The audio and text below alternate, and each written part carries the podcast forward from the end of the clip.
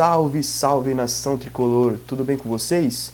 Eu sou Gustavo Marinheiro e trago aqui para vocês o vigésimo episódio do nosso podcast, o Arremesso Tricolor, primeiro podcast sobre o basquete do São Paulo no Brasil. E hoje, cara, eu tô aqui para falar de um assunto que alegrou o final de semana de todo São Paulino. É uma notícia inédita: o São Paulo chegou pela primeira vez às finais do NBB após vencer o Minas em uma série de 3 a 0 é, e vai pegar o Flamengo agora, o nosso rival, nossa pedra no sapato nesses últimos jogos, nessas últimas decisões. Enfim, uh, hoje eu estou aqui com dois participantes mais do que especiais. Estou aqui com o meu parceiro Guilherme Mendes e um outro cara que aqui eu, eu vou falar depois, vou esperar o Gui se apresentar primeiro, depois eu chamo esse outro cara. Então, Gui, uh, vamos lá, fala aí, qual que é o seu destaque inicial? Tudo bem com você? Fala, Gus. Fala nosso convidado especial que ainda não foi apresentado. O destaque inicial foi, vai, né, a nós, para os nossos palpites da, da semifinal Minas e São Paulo. Fracassamos geral. Ninguém apostou na classificação de São Paulo. Ninguém sequer apostou em duas vitórias do São Paulo. É, no máximo o Diegão num plano hipotético num 3-2, mas mesmo assim apostou na classificação do Minas. E o São Paulo simplesmente varreu o Minas na semifinal do NBB, confesso, surpreendente. É uma jogada na nossa cara ali, né? Porque a gente não, não acreditava tanto no, na classificação do São Paulo. E o São Paulo conseguiu passar com essa varrida aí que eu posso dizer que quatro em cada cinco amantes do NBB não apostavam. Gui, eu ia falar pra você, quando eu ouvi o podcast, eu fiquei até um pouco ansioso. Falei, não é possível que eu seja o único cara que acredita no nosso time. Mas enfim, a gente vai falar um pouquinho sobre as expectativas mais pra frente no podcast. Antes eu quero apresentar um cara aqui que é o nosso convidado especial. É, ele que é um mestre dos podcasts, né? Um cara que já tem experiência, que tem superioridade para falar sobre o assunto. Um cara que nos deu a honra de ouvir um pouquinho a voz dele aqui no nosso arremesso tricolor. Está presente aí, Matias Pinto. Fala um pouquinho sobre a, a, sua carreira, sobre os seus projetos e dê também o seu destaque inicial. Salve Guilherme, salve Gustavo. Mando salve aqui também para o Diegão, que foi quem fez a ponte aí. Infelizmente não está podendo participar conosco, mas um cara que eu conheci lá no ginásio do Morumbi é, e que acompanhava o arremesso tricolor justamente pela divulgação dele. É, e, enfim, momento muito bom né, que a gente está tá vivendo é, nessa semana, com a classificação aí para final inédita do NBB, né? Eu acho que quando São Paulo montou o projeto lá no começo de 2019, é, nem o mais otimista São Paulino imaginaria que dois anos depois a gente estaria nessa situação, é, passando por outras duas finais também, né? É, no caso, o Super 8 é, e a Liga Ouro, né? É, o Super 8, inclusive, contra o mesmo adversário aí dessa final do NBB. E depois de 21 anos, né? Também temos aí dois clubes de camisa, né? Dois clubes é, fortes do futebol decidindo um título nacional de basquete. Então, esse é o meu primeiro destaque. Exatamente, é a primeira vez em 21 anos, né? A última vez que isso rolou de dois clubes de renome do futebol participando de uma final é, brasileira de basquete foi entre Vasco e Flamengo lá em 2000, né? Muito, muito, muito tempo. Então vai ser interessante por conta da mídia, pelo momento que a gente vive hoje com redes sociais, para ver o comentário da galera. É, a questão de rivalidade que está sendo fomentada tanto no futebol quanto no basquete vai ser interessante demais e tudo isso. Mas enfim, Vamos lá, vamos começar com, nosso, com os nossos assuntos. A gente vai fazer uma análise de, dos três jogos aí, dessa varrida entre São Paulo e Minas. E vamos falar também um pouquinho das expectativas que nós temos para o próximo jogo, para a próxima série, que é contra o Flamengo. Quero começar perguntando pro, pro Matias. O Gui ele deu um, um prognóstico ali no comecinho do podcast, mas Matias, qual era a sua expectativa para esse jogo? O que, que você esperava do São Paulo? O que, que você esperava do Minas? Você achava que ia rolar essa varrida? Qual que era a sua visão dessa, dessa disputa? Não, jamais. Para mim, o, o, Minas era favorito desde sempre, né? Até porque é, nessas duas temporadas de NBB, Minas e Franca eram as principais pedras do sapato do, do São Paulo, né? É, as duas equipes que tinham o melhor encaixe, né, contra o São Paulo, muito mérito do, dos dois treinadores, né, o Léo e o Elinho, que souberam ler bem o jogo do Mortari, né, o, o Elinho até é, muitas vezes enfrentando o Mortari, como nessa decisão de, de 2000, né, ele como jogador do Vasco, o Mortari como treinador do Flamengo, né, esperamos que a, a, o, a sorte esteja do lado do Mortari dessa vez, mas é, Minas sempre é, dificultou para o São Paulo no, nos cinco confrontos que tinha tido é, até então, né? uma superioridade né, da, da, da equipe mineira. o São Paulo acabou conseguindo melhor sorte na semifinal do, do Super 8, mas perdeu no Super 8 de 2020 Perdeu também a disputa do terceiro lugar da Champions League das Américas lá em, na Nicarágua. É, enfim, e criou-se né, já no primeiro confronto uma rivalidade muito forte. Teve aquele jogo no Morumbi, né, que foi no, no mesmo final de semana da, da final do Paulista Feminino, então estava lá o ginásio repleto, né? O São Paulo, inclusive, é, sofreu com um erro de arbitragem no final, marcaram uma falta ofensiva do Jorginho para cima do Alex, que seria a vitória do São Paulo, e daí, inclusive, a diretoria do São Paulo foi para cima da arbitragem, a gente perdeu até um, um mano de quadra, né? O jogo contra o basquete cearense teve os portões fechados, enfim. É, então eu, eu tava com muito receio, assim, e, e para mim o palpite mais otimista era um 3 a 2 é, eu, eu não, não esperava mesmo que o São Paulo fosse superar Minas e ainda mais dessa forma tão categórica que foi, né? Principalmente o, o primeiro jogo, né? Que o, o São Paulo se aproveitou né, do desfalque do, do Nesbit. O Lucas Mariano teve uma atuação é, muito acima, é, mesmo da, da, ótima temporada que ele tem feito, né? Mas é, 26 pontos está acima da média dele, né? O Jorginho quase conseguiu mais um triplo duplo, né? Acabou saindo no comecinho do, do último período, se, senão acho que seria bem possível dele ter atingido mais essa marca, mais um recorde da carreira de, desse jogador que é muito resiliente, né? Um cara muito obstinado. É, então é, é, isso, né? Eu, eu realmente não esperava que o São Paulo varresse Minas e se classificasse com tanta autoridade. Perfeito, né? Muito bom lembrar do, do histórico que das duas equipes, né? O São Paulo que até então é, tinha apenas duas vitórias contra sete do Minas no, no confronto entre as duas equipes. É, eu estava não confiante, mas ah, acho que até por conta do clubismo eu apostava em uma vitória de São Paulo também 3 a 2 é, Mas enfim, Gui, e sobre você, o que, que você tem a dizer sobre a sua expectativa para esse confronto onde São Paulo acabou vencendo?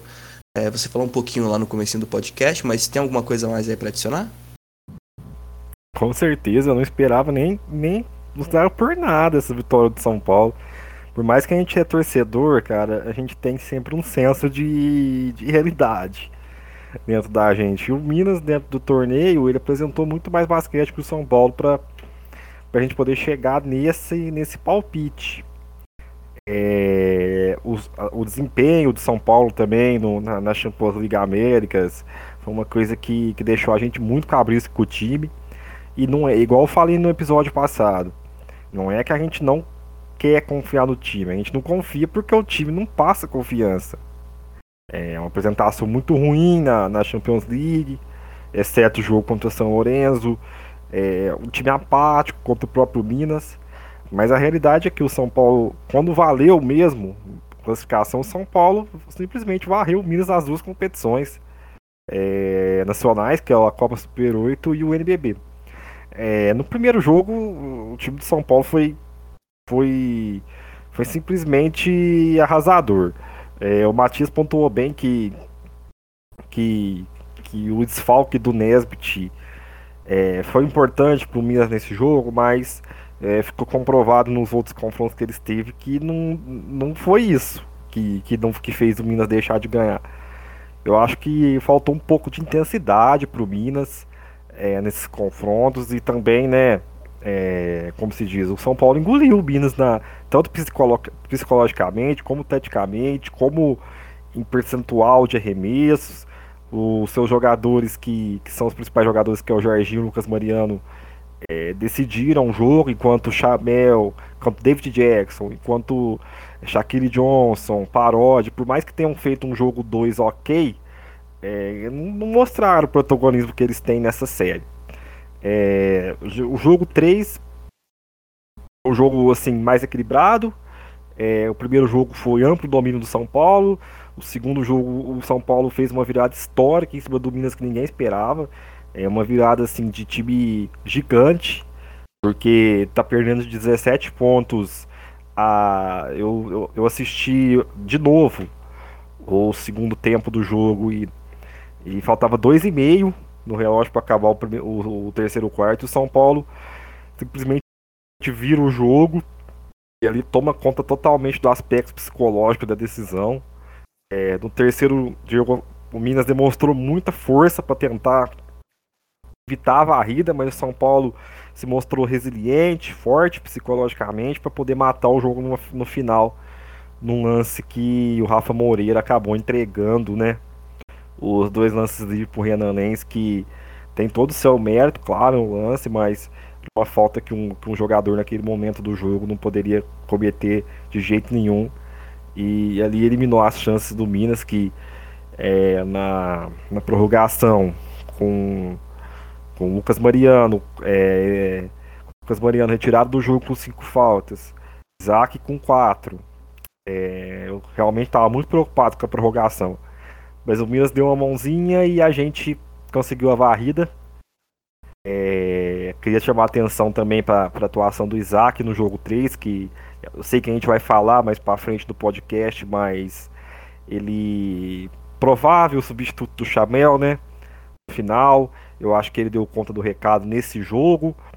Ele não entrega tanto em pontuação, ele entrega muito em tático, taticamente, com marcação e força física. É... E é isso, Gus. É só elogiar. Eu acho que o São Paulo, exceto no Paulista, chegou no teto de todas as competições. Porque tem um tal de Flamengo, né? As competições. Então, São Paulo foi vista Super 8.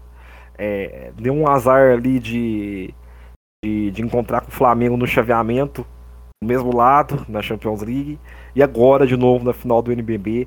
Então eu acho que a única coisa que pode ter sido caracterizado ruim temporada do São Paulo foi o, o time não ter ganho o Campeonato Paulista, porque para mim era o melhor time.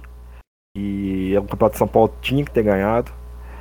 É, e era início de trabalho, mas também era início de trabalho no Franca, no Bauru, então a gente, na minha opinião, tinha que ter ganhado esse campeonato. E a partir daí o São Paulo chegou para mim no teto de tudo que ele poderia chegar, finalista do NBB, finalista do Super 8, é, só saiu da Champions League quando encontrou o Flamengo. Então São Paulo crava né, o, o nome do São Paulo como segundo time do basquete nacional nessa temporada, se ele não fizer um milagre e derrotar o Flamengo na final. Perfeito, Gui. É, deitou na análise de todos os jogos. A gente vai pontuar alguns, é, algumas peças específicas do jo dos jogos, pontuar alguns momentos específicos. É, eu queria começar agora conversando com o Matias sobre o jogo 2. Porque no jogo 2, Matias, rolou aquela virada histórica. Como o Gui falou, 17 pontos atrás no intervalo. São Paulo voltou com uma mentalidade diferente para o segundo tempo. Conseguiu virar a partida, conseguiu controlar, praticamente controlou não só o jogo, mas que nem o Gui falou, o aspecto psicológico do Minas. É, eu, eu, queria saber de você. Eu até estava acompanhando a transmissão do Café Belgrado, onde o Matias estava comentando, e eles brincavam o tempo inteiro que o time tem que saber jogar atrás do placar. O São Paulo soube jogar atrás do placar, Matias? Eu acho que sim. O, o Minas começou num ritmo muito forte, né? Um aproveitamento muito bom, principalmente das, das bolas é, fora do perímetro. E, e, o, e, o, São Paulo, por outro lado, teve uma atuação muito apagada do, do Lucas Mariano, né, que tinha sido o principal pontuador é, no primeiro jogo, e com a volta do, do Nesbit, é, teve um reforço no, no garrafão, né, conseguiu é, neutralizar um pouco o, o impacto do Lucas, né? Porque no primeiro jogo ele tinha, ele teve um bom aproveitamento das bolas de três, mas também do, das bolas é, dentro do garrafão, né? É 50% de cada, né? E, e lance livre também. É, enfim, e, e, e, nisso o, o Mortari se viu visto a, a rodar mais o, o, elenco do que ele costuma no, no primeiro tempo, só que no, na volta do intervalo fechou com os cinco titulares e eles jogaram os 20 minutos, né? Inclusive o Jorginho jogou os 40 minutos, né? Não saiu de quadra. É, e ele que acabou puxando essa reação, né? Mais uma vez com um duplo-duplo, né? 22 pontos, 11 rebotes é, e quase conseguiu é, as 10 assistências, né? Ficou por uma. É, e o Lucas Mariano acabou entrando no, no jogo também, né? E, e, daí, quando esses dois jogadores eles estão com a, com a seta para cima, vamos dizer assim, fica muito difícil é, de pará-los, né? E Minas realmente não, não, não teve o, que fazer, né? Acabou observando a reação do São Paulo, principalmente no terceiro período, né? Que foi quando conseguiu a virada e depois foi administrando no último período e no finalzinho conseguiu até abrir uma vantagem um pouco mais confortável, fechando esse confronto em cinco pontos, né? Mas são foi realmente algo impressionante, né? O volume de jogo do São Paulo no segundo tempo, enquanto que Minas foi sendo derrotada, principalmente no, no psicológico, né? O, queria destacar também o, o, o Dawkins, que é, apesar de não ter pontuado muito, é, ele fez uma partida muito boa no aspecto defensivo, né? Ele é um marcador implacável, né? Inclusive eu via uma semelhança muito grande dele com o Davi, do outro lado de Minas, que naquela reação pelo brasileiro, né, no, no paulistano, no jogo do retorno, o Davi e o Gui Santos saíram do banco e puxaram a reação de Minas, né? Porque São Paulo, naquela, naquela ocasião, tinha feito um bom primeiro tempo, acabou entregando o jogo no segundo, e dessa vez foi, foi o contrário para a nossa felicidade. Perfeito. É, eu acho que citar o crescimento do Lucas Mariano também nesse jogo 2 é essencial. A gente comentou lá no, nas redes sociais do Arremesso Tricolor, mas o Lucas Mariano até o, o, último quarto ele tinha apenas seis pontos no jogo, tá fazendo uma partida apagadíssima, muito mal. O São Paulo estava sentindo muita falta dele e de repente no último quarto ele faz 12 pontos, termina como segundo maior pontuador da partida, é, mostrando o impacto que esse cara tem no nosso garrafão, né? E além do, do Lucas Mariano, um outro cara que jogou demais é, em todas as partidas, mas em especial nesse jogo 2 e no jogo 1, um, é o Jorginho. O cara, ele no primeiro jogo conseguiu 15 pontos, 8 assistências e 8 rebotes. E no jogo 2 ele conseguiu 22 pontos, 11 rebotes e 9 assistências. Ou seja, no jogo 2 ele ficou a um, uma assistência de se tornar o primeiro jogador da história do NBB a fazer um triplo-duplo na fase de playoffs. O Jorginho ele já é um dos únicos a conseguir um triplo-duplo na temporada regular, inclusive um, um dado estatístico bem interessante é que apenas é, seis jogadores conseguiram triplo-duplo no NBB. Um deles, o Larry Taylor, foi o único a conseguir duas vezes e só o Jorginho tem 11, 11 triplo-duplos. Então é um cara assim sensacional, ele é literalmente de outro mundo. É, Gui, eu queria que você comentasse um pouquinho sobre o Jorginho nessa, nessa série. Um cara que conseguiu impactar não só nas estatísticas, mas também dentro de quadra, né? O que você tem a dizer sobre o nosso monstro? Primeiro eu queria pedir para a diretoria tricolor, né, fazer que não seja a última vez que eu comente sobre o Jorginho aqui no, no podcast, né? Porque a gente precisa do Jorginho no projeto. A manutenção dele é essencial. Essencial. Não podemos perder o Jorginho para outra equipe do, do basquete nacional. É o nosso diferencial. Totalmente o nosso diferencial. E a gente precisa, precisa muito dele na próxima temporada, ainda mais depois desse resultado de chegar na final. É, é inadmissível que o projeto queira retroceder a próxima temporada. É, sobre o, o Jorginho no jogo 2, cara, falar do Jorginho é chover no molhado, cara. É, ele anota 22 pontos e conduz a reação de São Paulo, não sai de quadra. Ele é um cara extremamente regular em questão de números, entrega todos os jogos. Ele. Cara, o que seria do nosso time sem ele, cara? O que seria do nosso time sem ele? É, a gente teria bons destaques, mas a gente não seria time de final. Esse é o, esse é o diferencial.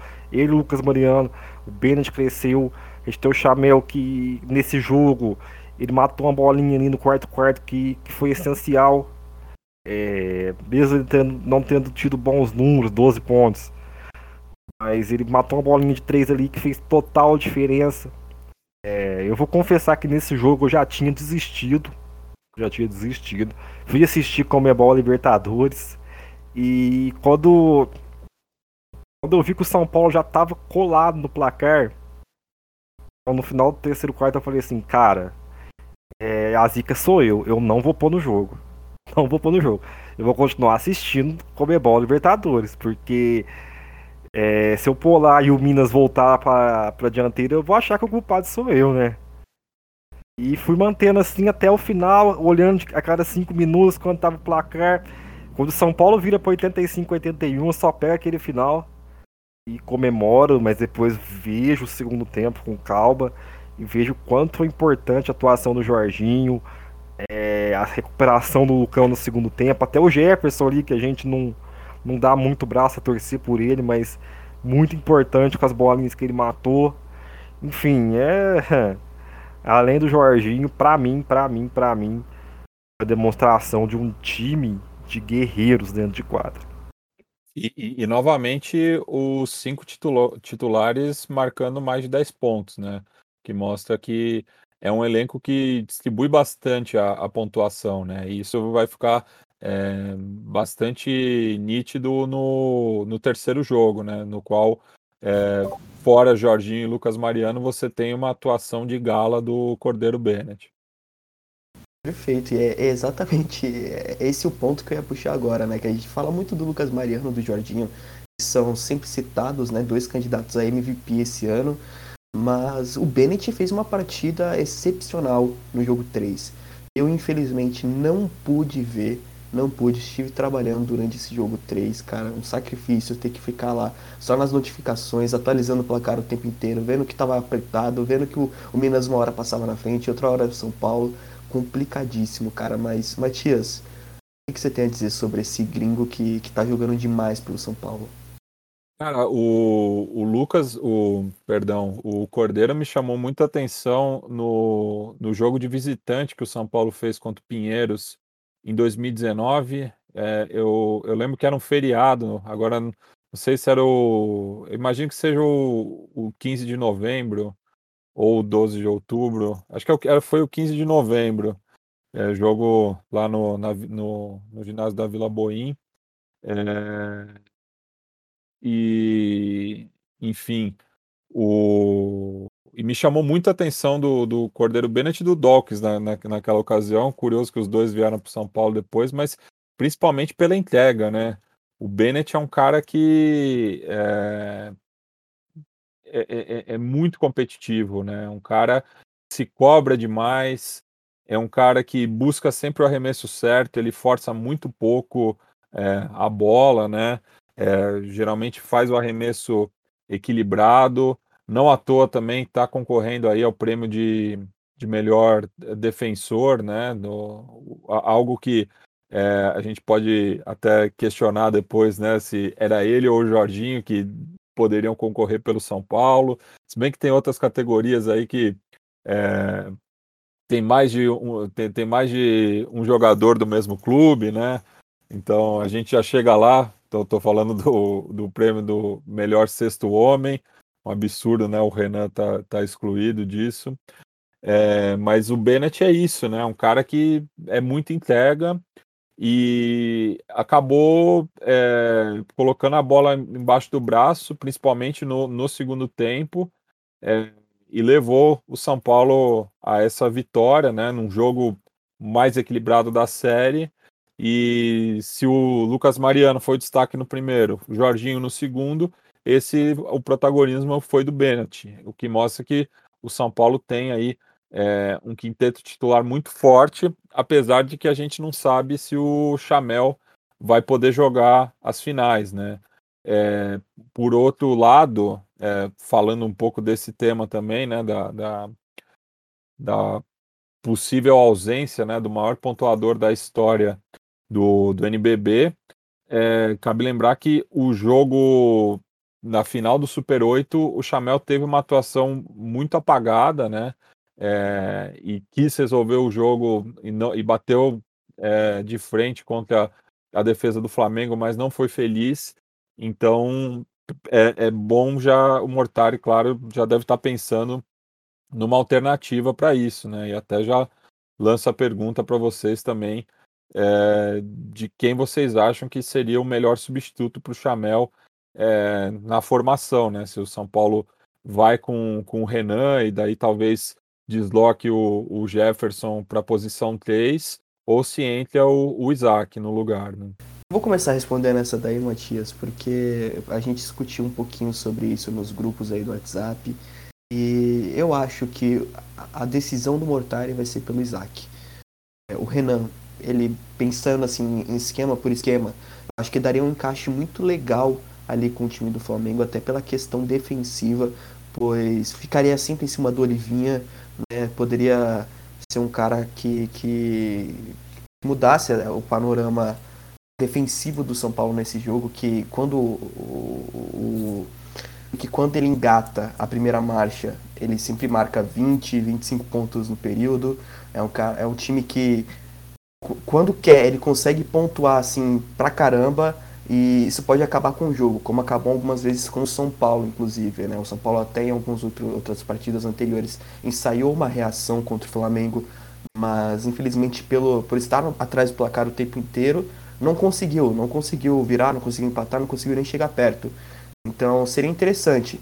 Mas acredito que o Mortari não vai abrir mão do Renan como sexto homem, né? Como a surpresa ali do time de São Paulo.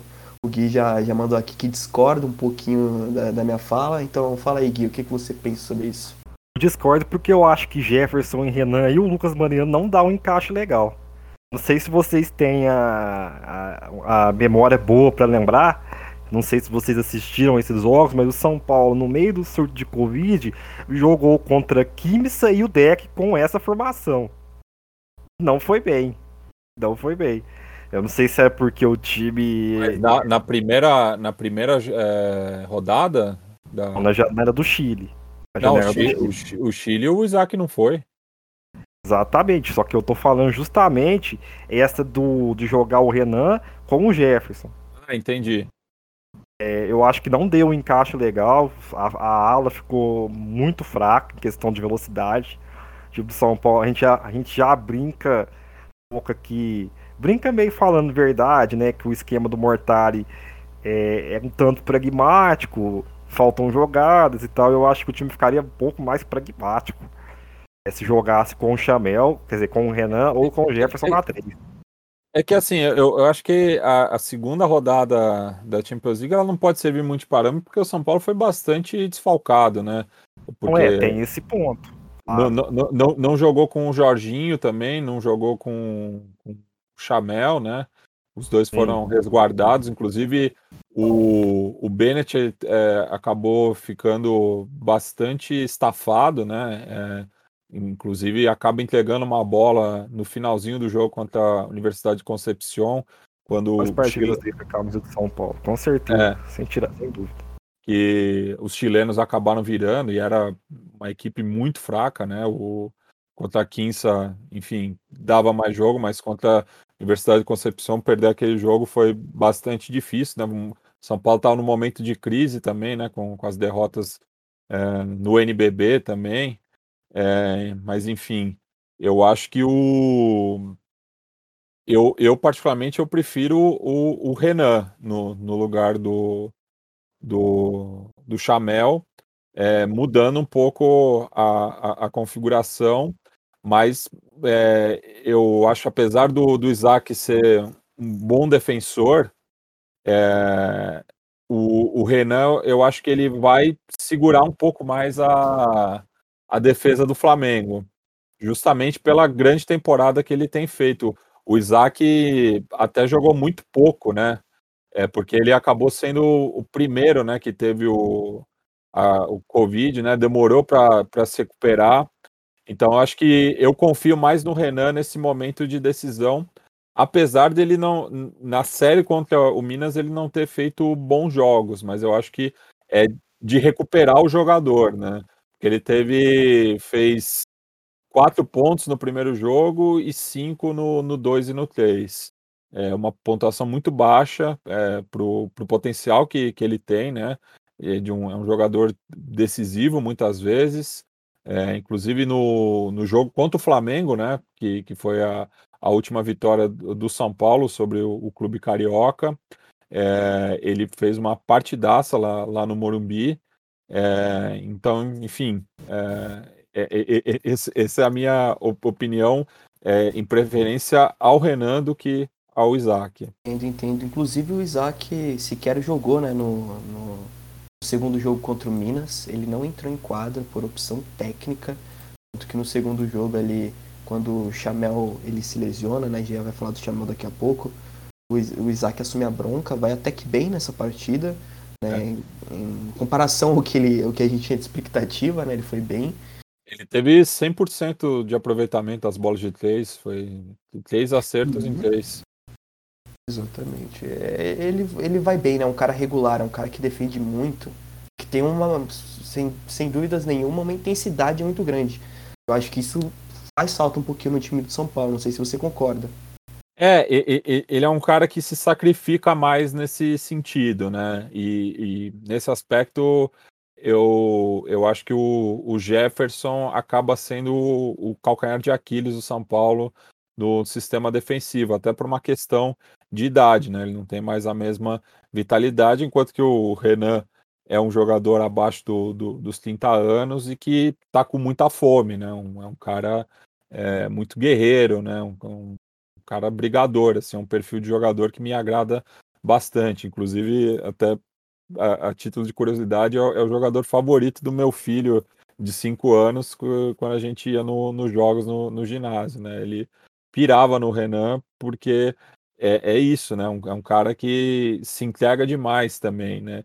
E, e no caso do Isaac, é, a, além da entrega, é uma questão do, do sacrifício, né? Ele muitas vezes ele é, abdica um pouco, né, da, da, da, parte ofensiva, mas tem uma intensidade defensiva muito grande, né? E, e nesse último jogo contra o Minas, ele foi bem nos dois lados da quadra, né? Exatamente. E... Olha, eu sei que tá virando um pouco assim, até de papo de bar esse podcast aqui, mas eu queria puxar sobre o Jefferson porque eu acho que as partidas dele de semifinal foram melhores do que eu esperava. Eu não sei do que vocês acham, mas eu esperava também, mesmo. Sim. Também, também, concordo com você. O, o Jefferson. de produção. Ele cresceu de produção só no jogo 3, que ele teve uma baixa, né? Acabou até jogando quase metade do jogo, sendo que todos os outros dois ele tinha passado do, dos 30 minutos, teve uma, uma pontuação mais tímida, mas os dois primeiros jogos ele foi muito bem. É, e até comentei numa das transmissões do lá com o Café Belgrado de que é, é muitas vezes acaba sendo a bola de segurança, né? É, o, o São Paulo é, passa muito tempo sem marcar nesse momento, os outros jogadores procuram o Jefferson é, se desmarcando, né, é, arremessando equilibrado, que é muito calibrado, né? É um, é jogador é, importante para esses momentos de pressão. Inclusive, eu até me, me questionei assistindo o jogo 1, porque muitas vezes o, o Mortari ele não tira o Jefferson de quadra quando a bola dele não está caindo. Quando ele está mal. E nesse jogo, primeiro jogo 1, a bola dele começou a cair e o Mortari simplesmente deixou ele muito tempo no banco e foi voltar ele só no final. e já voltou totalmente frio. É que não fez falta nenhuma porque o São Paulo já estava com controle total do jogo, mas fiquei com essa curiosidade de entender por que que quando depois de um bom tempo sem estar calibrado, um jogo que ele estava calibrado, ele passou mais da metade do jogo no banco. É, o, então, o, o, Jefferson acho que é, o, é, o, é o, o, jogador que ele mais confia no elenco do São Paulo, dentre os veteranos, né? O único campeão de NBB, inclusive, né, chegou em duas finais. Eu particularmente acho muito bacana esse paralelo entre o Jefferson e o Renan, porque são dois jogadores que têm características diferentes, né? O Renan é um cara mais intenso na questão da defesa, que manda muito bem assim no, no atleticismo, pula muito, enterra pra caramba. Já o Jefferson é um cara mais ali para jogar no, no, no, low post, para poder arremessar de três. É um cara que eu acho interessante ter dois jogadores da mesma posição com características tão diferentes, né? Galera, vamos seguir aqui então com o nosso podcast. É, quero começar agora pra, a falar com vocês sobre o Flamengo, né? Nosso bicho papão, que até ano passado nós não tínhamos perdido uma partida sequer para o Flamengo na história, né? Eram tão fregueses quanto o Corinthians. E agora, infelizmente, é, o São Paulo teve a sua primeira derrota na, na, no Super 8, se eu não me engano, ou foi na temporada regular? Agora não me lembro. Foi no Super 8. A temporada regular foi depois. Isso, isso, que eu lembro que, e que foi no mesmo. Os dois jogos foram no Paulistano, acho que isso que acaba dando a confusão. Isso, o, o São Paulo ganhou o primeiro jogo contra o Flamengo, se eu não me engano, na temporada regular. Pô, sim, foi no Morumbi, até, até foi o jogo das duas vitórias, foi a mais folgada, né? Isso, foi a, a, uma das duas derrotas do Flamengo no NBB, né? Uma campanha sensacional, 28-2.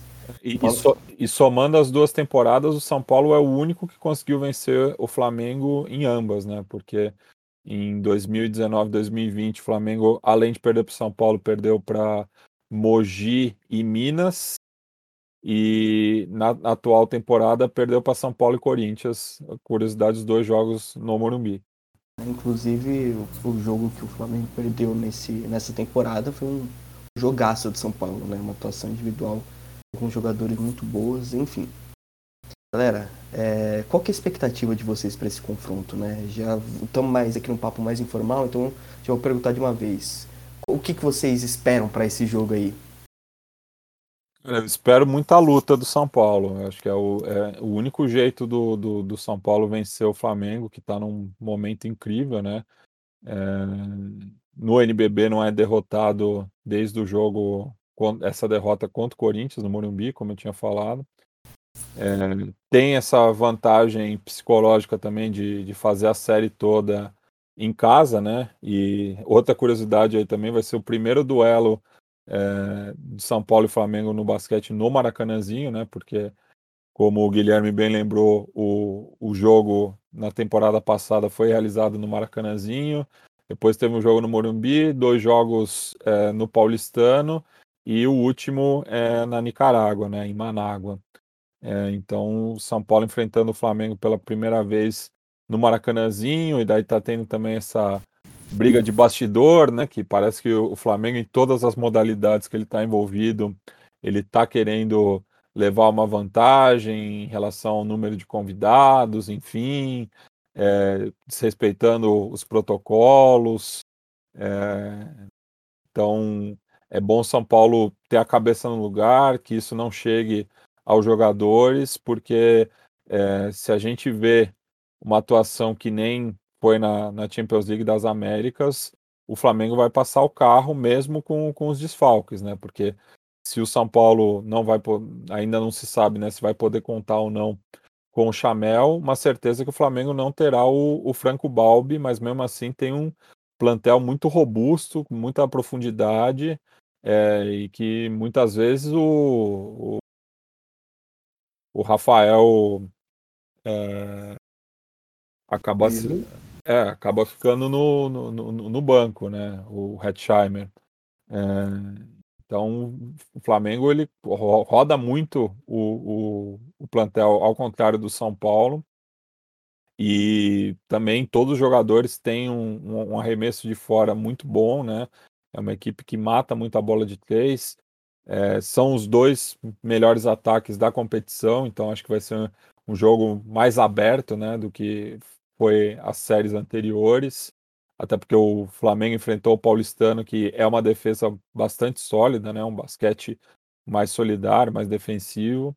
Mas eu acho que vai ser isso, vai ser um confronto muito aberto, acho que com placares é, podendo aí chegar perto da, dos três dígitos. É, E tô ansioso, né? quero que chegue logo sábado. É, e essa questão dos bastidores eu acho que vai pegar bastante, né? É uma postura lamentável né, da, da, da diretoria do Flamengo, algo que é recente não só no basquete, mas também no futebol. Para quem não sabe do que a gente está comentando, a gente comentou um pouquinho lá nas redes sociais do arremesso, mas trazendo para vocês. O Flamengo ele queria abrir um número de convidados de cada clube de 10 para 30 e obviamente o São Paulo negou. Inclusive, se eu não me engano, queria abrir de 5 para 30 e o São Paulo falou, olha, pode ser de 5 para 10. E, e, rolou toda uma treta nos bastidores, é, questões passadas, e é muito triste, porque o Flamengo é um clube tão gigantesco quanto o São Paulo, que hoje, é, aqui falando eu, Gustavo, como pessoa, né, ficou muito decepcionado de ver certas atitudes da diretoria, né, e, e ainda por cima com ego, ao ponto de dizer que a decisão do São Paulo de não permitir 30 é, convidados por cada clube é, seja baseada no, no medo do São Paulo do outro patamar rubro-negro. Cara, é, é ridículo essa declaração. Com todo respeito ao Flamengo, aos torcedores, mas é ridículo. Não tem como no país onde duas mil pessoas morrem todos os dias por conta de Covid abrir exceção para patrocinador, para diretor que quer um lugarzinho a mais ali no camarote. E, e, e se é para falar é, de outro patamar esportivo, né? É, o, o, São Paulo tem duas estrelas douradas é, em cima do escudo, que são dois recordes mundiais de atletismo, né? O São Paulo tem um, um Éder Joffre, que foi três vezes campeão mundial, né? É, o São Paulo já foi campeão do basquete no feminino. Então é um clube também que já atingiu outro patamar em diversas oportunidades. E no futebol foram três vezes, né? Campeão mundial. Então eu acho que isso tem que ficar ba bastante claro nessa comparação. E se for falar só de futebol também, o São Paulo não perde para o Flamengo desde 2017, né? Então o, o Flamengo pode estar em outro patamar em relação a ele mesmo, mas falta um pouco ainda para chegar no São Paulo. Exatamente. E que nem você falou, é legal citar o clube, São Paulo Futebol Clube, né? Acho importante porque o São Paulo não é só futebol. Quem você falou é Éder Diofre, Ademar Ferreira da Silva, Banda do Santos, foi o primeiro time a introduzir o futebol feminino, é, campeão no basquete feminino, tem história o São Paulo. É importante falar sobre isso. Mas enfim, Gui, é nesse clima gostoso que eu vou perguntar aqui para você sobre qual que é a sua expectativa as finais do NBB. E você acha que esse extra quadra aí vai pegar nos jogadores? Cara, eu acho que essa pilha aí ela é um pouco influenciada, assim, por jogadores do outro lado, querendo levar família querendo levar, sei lá, o tio, o gato, o cachorro, é, enfim. É, o, o, diretor do, do Flamengo erra completamente da narrativa. É, ele quer justificar uma coisa que é injustificável. É injustificável. Ele, além de tudo, se expressou muito mal. Poderia ter simplesmente falado, explicado, ó, a gente quer levar 30 pessoas assim, desse jeito, é, essas 30 pessoas estão vacinadas, vai ter distanciamento de 3 metros, 4 metros, 5 metros, mas não. Ele prefere criticar a instituição do São Paulo, querendo colocar o Flamengo em outro patamar, como ele sempre se coloca. O time dele já é muito melhor do que o nosso. É, os números falam isso. É, mas eles querem colocar essa pimenta a mais que, que, que se torna algo desnecessário. É, a gente foi lá, queria defender a instituição, tomou bloco. Eu não sei se o Gus também tomou, mas eu tomei bloco dele. eu tomei. É, enfim. Cara, eu acho muito difícil São Paulo é, conseguir o título do NBB nessa temporada. A gente quer muito, espera, vai torcer muito. Se perder, vai ficar puto. Mas eu prometi para mim mesmo que, que não criticaria mais o elenco essa temporada. É, simplesmente pela classificação para final. Eu não. Eu não. Eu, eu, ficaria puto se perdesse, mas evitaria fazer crise, porque, igual eu falei no começo do podcast, eu acho que o São Paulo já chegou no seu mais alto patamar dentro da competição. Agora ele encara um, um time que vem jogando em outra rotação, que a 30 jogos invictos. É, eu não vejo o, desfoque do Chamel como, como é, tão decisivo assim para a derrota do São Paulo, igual, igual alguns comentaristas do lado do Flamengo veem pelo impacto de pontuação e tal, mas eu acho que o São Paulo tem jogadores sim que podem fazer a função ali que o, que o Chamel faz em quadra, não com a mesma maestria, mas de outra forma, também eficiente. É, cara, a gente não tá no palpite ainda, mas É, é, cara, seria um milagre. É, um milagre São Paulo ser campeão do NBB, é, na minha opinião. É, talvez, assim, não zebra, né? Mas uma das maiores surpresas das histórias da final, das finais, tamanha qualidade do elenco do Flamengo que mesmo sem Balbi não, não gera desculpa nenhuma de desfalque, porque o, o, quem joga é o Iago, então é, se não é do mesmo nível, é, é, eu não sei falar quem é melhor. Se é Iago, se é Balbi, tem fartura em todas as posições, Chuzito voltando, então, cara, é igual o Matias falou mesmo, São Paulo vai ter que se superar. Tem que se superar. Enfim, bacana aí os seus palpites, a sua análise. A gente está se encaminhando aqui para a fase final do nosso podcast, para o nosso arremesso tricolor de hoje. É, vamos torcer para que dê certo com o São Paulo, que a gente consiga passar para. consiga vencer essa finalíssima, consiga derrotar o Flamengo. Enfim, é, dê aí seu destaque final, fala aí o que você quiser falar sobre o jogo, se quiser deixar um recado positivo, enfim, fica à vontade. Cara, meu destaque final é agradecer. Agradecer é, toda essa temporada que a gente cobriu aqui no, no Revista Tricolor, no SPFC 24 Horas.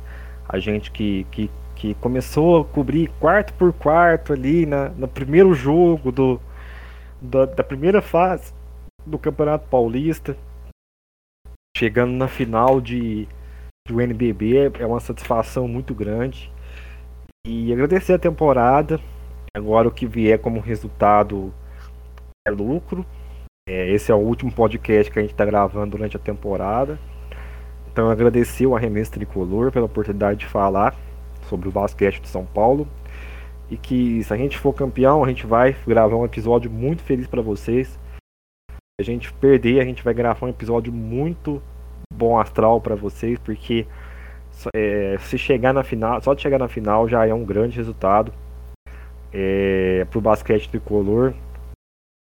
Mandando boas energias pro time agora nessa final. Estamos juntos, é, estivemos juntos a temporada inteira e estaremos muito mais juntos agora. E que na próxima temporada também possamos nos reencontrar é, estando na parte de cima da tabela, mantendo um time, um projeto competitivo. Alô, Júlio Casares. Alô, Júlio Casares.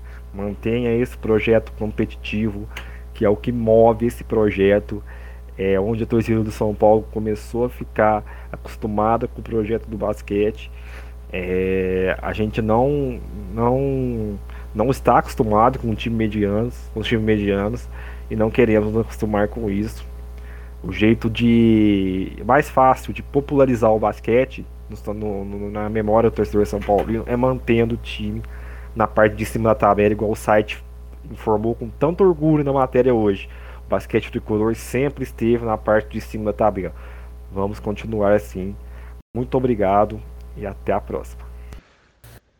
Salve Gustavo, salve Guilherme, todo o pessoal sintonizado aí no arremesso tricolor. Peço desculpas, acabei sendo ejetado aí no último período, enfrentei uma dificuldade aqui com a internet de casa. Faz parte do jogo aí para quem grava podcast, né, de forma independente. Agradeço ao Diegão mais uma vez pelo convite, mando um abraço para ele. E como destaque final, é, só só tenho a agradecer é, da gente estar tá podendo acompanhar aí essa série, o São Paulo novamente numa final, é, tendo um clima de decisão muito bacana. Acho que foi algo que faltou é, nas quartas de final contra o Corinthians, né? Acho que foi pouco comentado. Esse jogo pelo menos está reverberando um pouco para além do basquete e é isso, né? Muito provavelmente a gente vai estar tá lá na transmissão da Twitch, né, com o Café Belgrado, tá quase aí batendo martelo. Então convido aos tricolores para acompanhar a transmissão lá, porque vou estar representando a torcida, claro, sempre é, com um clubismo moderado, até porque vai estar o, o Nepopop junto com a gente lá, ele representante rubro-negro, mas tudo na maior amizade, é, na maior tranquilidade, esperando aí, né, por pelo menos é, três jogos, mas espero que cheguemos ao jogo 5 e com esse título inédito do São Paulo. Forte abraço e saudações tricolores. Bom, pessoal, é isso. É, a gente teve de encerrar a, o episódio de hoje antes de fazer aquela análise completa e geral com todo mundo que estava participando do episódio hoje, porque o Matias teve esse leve probleminha. Só que entendemos ele, entendemos que essa questão de gravar é, de casa é complicada, internet, a gente sabe como é que funciona, como deixa às vezes a gente na mão. Então, de novo, só queria é, reforçar o agradecimento ao Matias por participar do episódio de hoje. É uma referência, um dos maiores no, no quesito do podcast, um cara que para sempre vamos lembrar como um dos melhores participantes da história desse programa. Então, de novo, muito, muito, muito obrigado. E assim, ele deu ali o palpite dele, o Gui deu o palpite dele, eu vou dar o meu palpite. Como eu já adiantei para vocês, eu acho o Flamengo um time melhor do que o São Paulo, apesar de clubista, apesar de sempre defender o meu time, eu admito que o Flamengo é superior sim nessa série e para mim seria uma surpresa o São Paulo vencendo. Então vou apostar numa série extremamente disputada, mas aposto no Flamengo vencendo em 5 jogos, 3 a 2 para o Flamengo. É isso. Galera, ficamos aqui hoje então com o vigésimo episódio do Arremesso Tricolor, o último episódio dessa temporada. Né? A partir do próximo episódio, nós já iremos falar do, da próxima temporada do NBB. Né? Já vamos começar toda uma história diferente. Vamos falar de contratações, vamos falar de, de, de pré-temporada, aquilo que vocês já estão acostumados, né? Vai ser um. Vão ser programas totalmente diferentes do que vocês estão acostumados, mas enfim. Galera, Agradeço de verdade por todos vocês que acompanharam a gente ao longo desse um ano. Em junho agora a gente faz um ano de podcast. É coisa pra caramba. Não parece que o projeto tem tanto tempo assim, mas tem é, muito trabalho mesmo que a gente tem todos os dias para poder tornar esse sonho possível. E vamos apoiar o nosso São Paulo, viu? Mesmo se de repente perder, mesmo se passar sufoco, vamos continuar apoiando porque esse projeto ele é sensacional e vem levando cada vez mais o nome do São Paulo Futebol Clube. Não esqueçam de seguir o Arremesso Tricolor nas redes sociais, o SPFC 24 Horas, que é onde a gente coloca sempre os nossos textos de pré, de pós, onde a gente coloca as nossas notas, onde a gente faz a nossa cobertura. Não esquece de seguir essas páginas, beleza? Eu sou o Gustavo Marinheiro, esse foi o vigésimo episódio do Arremesso Tricolor, o último dessa temporada. Vamos São Paulo, rumo ao título e falou! Japan.